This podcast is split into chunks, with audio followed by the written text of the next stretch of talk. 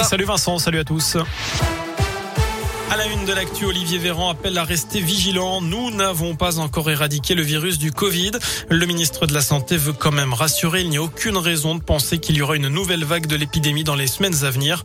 Pour autant, le gouvernement veut prolonger l'état d'urgence jusqu'à l'été prochain et donc la possibilité de recourir au pass sanitaire jusqu'en juillet au lieu du 15 novembre.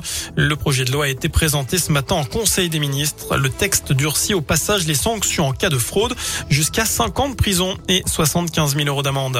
C'est une découverte dont se seraient bien passés les services du conseil départemental du Puy-de-Dôme. Jeudi dernier à Orsine, en plein cœur de la zone protégée de la chaîne des Puits, un mètre cube de déchets amiantés ont été retrouvés sur un chemin.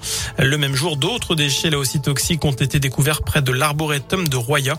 Des dépôts sauvages dont l'évacuation par une entreprise spécialisée a été prise en charge par les communes concernées et le département.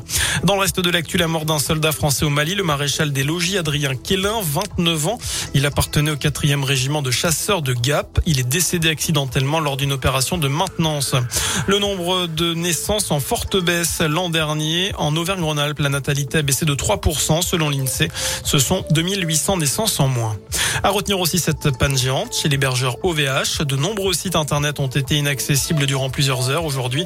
Un des dirigeants parle d'une erreur humaine, une mauvaise nouvelle pour l'entreprise à 48 heures de son introduction en bourse. Enfin, elle avait fait tomber une partie des coureurs du Tour de France à cause de sa pancarte. Une jeune femme d'une trentaine d'années sera jugée demain en Bretagne pour une bêtise au fort retentissement médiatique, poursuivie pour mise en danger d'autrui ainsi que pour blessures involontaires ayant entraîné une incapacité de travail n'excédant pas trois mois. Elle encourt jusqu'à 15 15 000 euros d'amende et une peine d'un an d'emprisonnement. En parlant de la grande boucle, notez que le parcours du Tour 2022 sera dévoilé demain à Paris. Voilà pour l'essentiel de l'actu sur Radio Scoop. Je vous laisse en compagnie de Vincent et de Nico et je vous souhaite une excellente soirée. Merci beaucoup.